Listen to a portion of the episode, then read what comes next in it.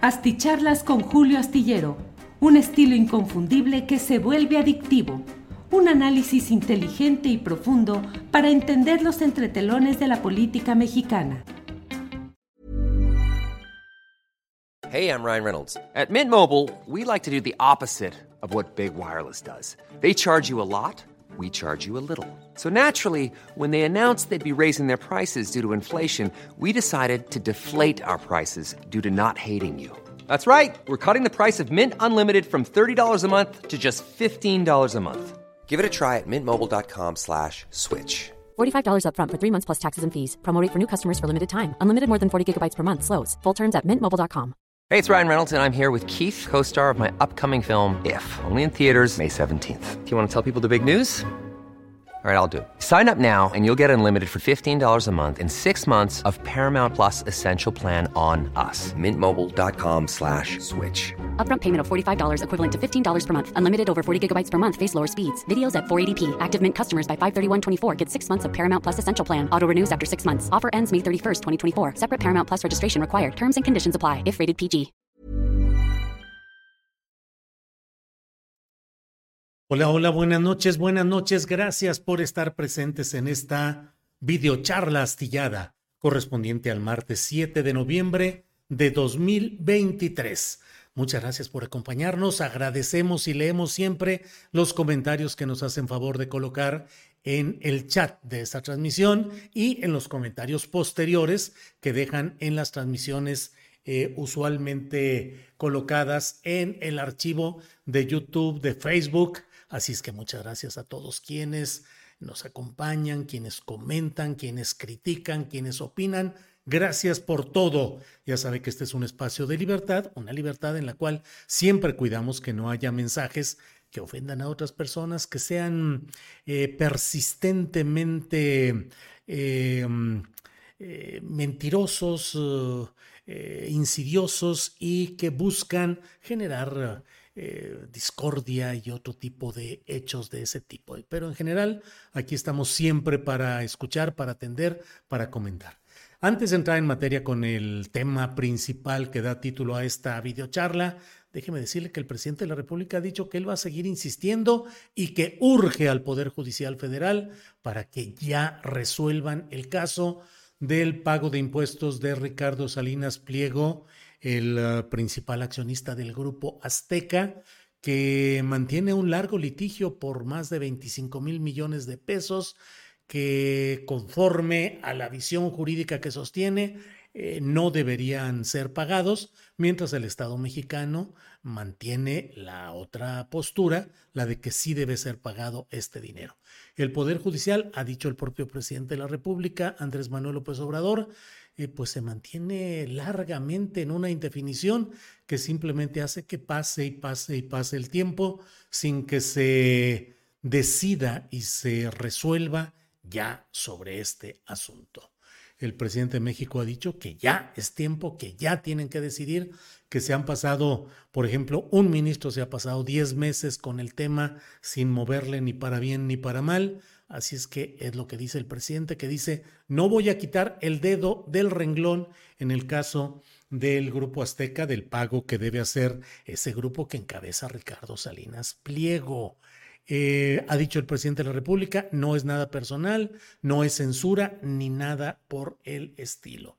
Por otra parte, le voy diciendo que hoy mismo eh, se ha dado a conocer eh, una pues el, en Hong Kong encontraron una serie de envíos de metanfetaminas empaquetadas en, empaquetadas en, contenedores, en, en, sacos, en bolsas, con el logotipo de Segalmex. Segalmex, que como usted sabe, es uno de los puntos sumamente oscuros y todavía no suficientemente resueltos de un caso de corrupción escandalosa en una entidad pequeña, Segalmex, donde según algunos de los cálculos recientes ya no son 15 mil millones de pesos lo que se habría... Em, eh, saqueado al erario y al interés nacional, sino algo así como 20 mil millones de pesos. El director general de Segalmex, que lo fue Ignacio Ovalle Fernández, un político que yo en su momento lo dije en la columna astillero, dije, bueno, ¿de dónde sacan? ¿Cuál es el compromiso? ¿Cuál es la intención de revivir a un personaje que tuvo sus glorias durante el echeverrismo, cuando fue uno de los jóvenes jilgueros y jóvenes políticos que fueron creados eh, políticamente por Luis Echeverría y que siguió luego hasta llegar a ser director de CONASUPO bajo con eh, Raúl Salinas de Gortari como subdirector y que obviamente Raúl Salinas de Gortari, usted sabe, pues era llamado el hombre del diezmo, el hombre recolector del dinero para los asuntos de la familia. Y bueno, finalmente, eh, pues eh, Ignacio Valle dice que no se dio cuenta de todo lo que hacía el hermano del presidente de la República ahora en Segalmex, donde fue instalado en una instancia parecida a la CONASUPO, y ahora dice que tampoco se dio cuenta. El presidente de la República ha dicho que lo engañaron a Ignacio Ovalle, sus subordinados, y caray, pues hicieron una serie de tropelías. Bueno, pues aparecieron estas marcas, coincidencia, provocación, intencionalidad política electoral. No lo sabemos, pero así es lo que ha sucedido. Segalmex se ha deslindado, dice que ni realiza exportaciones de este tipo, ni realiza ningún tipo de operación mercantil en la cual pueda ser involucrada esta denominación oficial en actos delictivos de este tipo. Entonces, bueno, pues eso es lo que está ahí. Por otra parte, le voy diciendo también que Mario Delgado ha anunciado ya hoy que los hombres que queden en primer lugar en las encuestas de Morena para gobiernos estatales, pero que no puedan ser postulados en razón de las políticas de paridad de género que obliga a llevar cierto número de mujeres, que entonces, bueno, a ellos se les va a dar como virtual premio de consolación que sean candidatos al Senado. Así es que ya lo sabe. Si Omar García Harfush no queda como candidato al eh, gobierno de la Ciudad de México, podría optar por eh, asumir una candidatura a senador o bien pues reservarse para incorporarse, reincorporarse al equipo de trabajo de la doctora Claudia Chainbaum y aspirar a ser más adelante secretario de Seguridad Pública Federal o las dos cosas, ser candidato al Senado, tomar posesión en el Senado, luego pedir licencia y ser secretario de Seguridad Pública para que en cualquier circunstancia en que las cosas se complicaran, pues pudiera regresar al Senado donde tendría la protección legislativa correspondiente. Premio de consolación, así podrá suceder en aquellos lugares donde se decida que no sean los hombres los que encabecen, los que sean los candidatos a un gobierno, aunque hayan resultado ganadores de la encuesta morenista. Javier May podría ser senador por Tabasco eh, en lugar de, ¿sí? En lugar de, en lugar de ser el candidato al gobierno de aquella entidad y así correspondientemente. Eh, déjeme ver, estoy nada más checando. Eh, ya fue senador, ya fue senador, eh, diputado. No, no, no, espéreme, es que estoy aquí. Este, chafeando, estoy chafeando feamente. Déjeme ver porque. Ah, pues no, bueno, eh, respecto a Javier May, eh, licencia como senador para irse. No, bueno, pues es, es que él ya ha sido senador. Eh, así es, es senador con licencia. Bueno, pues eh, por otra parte, voy entrando en materia de la noticia más fuerte que se ha dado en este día. el ministro de la Suprema Corte de Justicia de la Nación, Arturo Saldívar Lelo de la REA, anunció hoy que ya renuncia a su cargo como ministro de la Corte y que le envía la notificación al presidente de la República para que en su caso la apruebe y que en ese sentido pueda eh, procesarla enviando para que el Senado decida lo correspondiente. Eh, la Constitución establece que solo puede renunciar a su cargo como ministro de la Suprema Corte de Justicia de la Nación alguien por una causa grave causa grave. ¿Cuál puede ser esa causa grave? Pues una enfermedad terminal grave, mm, problemas de salud mental, desde luego la muerte, el fallecimiento, pues son las causas por las cuales se puede dejar un cargo de este nivel. Pero bueno, eh, el ministro Saldívar Lelo de la REA prefiere eh, renunciar la renuncia será aceptada o no por el presidente de la República. Todo indica apabullantemente que va a ser aceptada, pero bueno, ese es el camino. Pero mientras el eh, ministro Lelo, Saldívar Lelo de la REA ha renunciado, en, en cuestión de horas se da a conocer mm, un tuit por parte de Claudia Sheinbaum en el cual señala expresamente que se reunió con Saldívar Lelo de la REA y que acordaron trabajar para seguir avanzando en el proyecto de la cuarta transformación. Es decir, eh, no se establece aún exactamente la razón. Ya le digo, jurídicamente debería ser por una causa grave, no por una causa electoral, no para irse a una campaña, pero bueno, es por una causa grave o no, eh, está renunciando eh, el ministro Saldívar. ¿Qué va a suceder?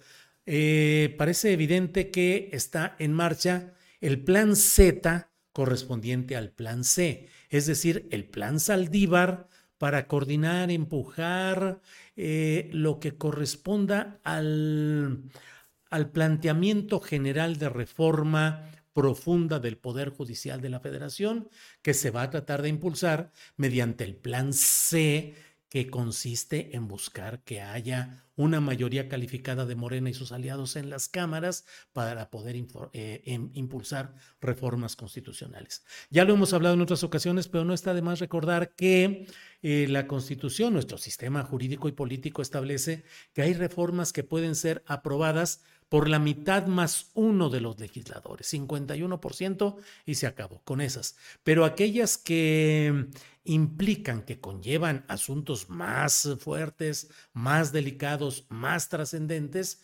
eh, se pide que haya una votación calificada. Esto quiere decir que sean dos terceras partes de los miembros de cada Cámara, dos terceras partes, no la mitad más uno, que sería la mayoría simple, sino la mayoría calificada. De tal manera que Morena y sus aliados no lo tuvieron en 2018, mucho menos en 2021, la mayoría calificada. En 2018 se acercaron, pero no la tuvieron y en 2021 no la tuvieron, estuvieron distantes pero ahora se intenta impulsar la idea electoral de que hay que apoyar las planillas que presenten Morena y sus aliados acríticamente, lo que sea, votar a favor de ellos para que haya mayoría calificada que pueda impulsar una reforma, la reforma al Poder Judicial. Déjeme decirle que todo esto está enmarcado en un proceso muy peculiar. Eh, de ello escribo en la columna astillero que puede usted leer en la jornada este miércoles eh, y I'm Sandra, and I'm just the professional your small business was looking for. But you didn't hire me because you didn't use LinkedIn jobs. LinkedIn has professionals you can't find anywhere else, including those who aren't actively looking for a new job but might be open to the perfect role, like me. In a given month, over 70% of LinkedIn users don't visit other leading job sites. So if you're not looking on LinkedIn, you'll miss out on great candidates like Sandra. Start hiring professionals like a professional. Post your free job on linkedin.com/people today. Hey, Dave. Yeah, Randy. Since we founded Bombus, we've always said our socks, underwear, and T-shirts are super soft. Any new ideas? Maybe sublimely soft. Or disgustingly cozy. Wait, what? I got it. Bombus. Absurdly comfortable essentials for yourself and for those facing homelessness. Because one purchased equals one donated. Wow, did we just write an ad? Yes. Bombas. Big comfort for everyone. Go to bombas.com slash ACAST and use code ACAST for 20% off your first purchase. Este miércoles en, en, en, en, la, la, en la jornada y en otros medios. Eh, este es un asunto que ya tuvo una primera expresión muy peculiar en 2021 cuando se intentó eh, aprobar, se aprobó en el Senado una reforma de última hora tramposamente hecha por el senador por Oaxaca del Partido Verde Ecologista de México, el Club de las Cuatro Mentiras, que mm, Raúl Bolaños Cacho Cue, que de manera tramposa, vergonzosa, a última hora de una sesión en la que se aprobó una reforma judicial más se aprobó una reforma judicial. Y a la hora en la que estaban en los artículos transitorios, que suelen ser pues eh, con menos controversia porque suelen ser detalles menores, a veces hay algunos complicados, como el de la vigencia o duración de la Guardia Nacional bajo el control civil, pero bueno, ese es otro asunto. En este caso, cuando estaban en los eh, transitorios, que ya la gente estaba ya relajada después de la votación general que había aprobado la reforma judicial, llegó Bolaños Cacho Cue y como ladronzuelo de mercado llegó y en 90, menos de 90 segundos se leyó la propuesta de reforma de un artículo transitorio que no había estado en, los 500, en las 500 hojas de la reforma judicial ni nada por el estilo. Y entonces en menos de 90 segundos se dijo, y entonces proponemos que a partir del el, el presidente de la actual de la Suprema Corte de Justicia y del Consejo de la Judicatura Federal pueda continuar en su cargo por dos años más. ¡Pum! Se levanta la mano, sí, se votó, sí. Pero ¿qué fue? ¿Qué? ¿Por qué? En lo que se armó el relajo, la mayoría de Morena y aliados votaron a favor y se autorizó que Arturo Saldívar durara dos años más como presidente de la Corte y del Consejo de la Judicatura Federal. Eh, esta votación eh, se hizo así, de volada, en un abierto madruguete, para tratar de que continuara el presidente de la República, Andrés Manuel López Obrador, dijo más adelante que él apoyaba esa continuidad de Saldívar, que durara dos años más, y que además él consideraba que no había nadie que pudiera impulsar la reforma judicial si no fuera el propio Arturo Saldívar. Desde luego esto violaba el artículo 97 constitucional que dice que el presidente de la Suprema Corte de la Justicia de la Nación solo puede durar cuatro años en el encargo y luego eh, y que no puede ser reelecto para un periodo inmediato. Y aquí se pretendía en los hechos mantenerlo en el poder por dos años. Ya había habido un intento igual de tramposo con Jaime Bonilla como gobernador de Baja California cuando también quiso prolongar su estancia en el poder ejecutivo de Baja California, que en las urnas había sido por dos años, y él dijo, no, pues aprueben, hizo todo, arreglos, compró diputados, compró votaciones para que le aprobaran que él pudiera estar más tiempo, más años, sin ir a las urnas, sin las elecciones, simplemente con una decisión así, y se dijo que era un fraude constitucional. Bueno, pues acá también lo era, pero mm, Saldívar se dejó apapachar, se dejó llevar, aguantó varas, estuvo un rato, aguantó casi cuatro meses. Y a los cuatro meses, ante la presión de sus pares, sus compañeros y de parte de la opinión pública, que decía, pero ¿cómo el presidente de la Corte va a ser beneficiado con una... Em, tramposa maniobra legislativa que le pretende dar dos años más en la presidencia de la Corte y la Judicatura sin haber sido designado para tales efectos por el Senado y además violando abiertamente el 97 constitucional. Pues tuvo que renunciar y dijo, me voy a mantener, salgo ya de, de la presidencia de la Corte, pero me voy a mantener hasta el último día de mi mandato, que es el último día de noviembre de 2024. Es decir, esperaba salir casi al mismo tiempo que el un poquito después del propio presidente López Obrador. Ya ven que el presidente López Obrador tendrá un mandato recortado de dos meses por modificaciones constitucionales. Bueno, pues entonces de ahí viene todo esto y de ahí se vino toda la historia en la cual Yasmín Esquivel era la carta para que quedara como presidenta de la Suprema Corte de Justicia de la Nación y se atravesó o le atravesaron la historia de la impugnación por el plagio del que la acusaron en sus eh, trabajos de titulación profesional. Se cayó la propuesta de Yasmín Esquivel y entró Norma Piña y a partir de ahí la historia del Poder Judicial de la Federación respecto al presidente López Obrador comenzó a girar aceleradamente en contra hasta circunstancias de un choque político que es en el que vivimos actualmente. ¿Qué va a lograr? ¿Qué va a hacer Saldívar con este plan Z? Pues pareciera que una de dos, o va a buscar eh, organizar, coordinar todo el proyecto de reforma judicial que ya lo presentó en su momento las bancadas legislativas y el propio Poder Ejecutivo Federal, es decir, el presidente de la República, pero seguramente se afinarán las cosas, se hará algo más.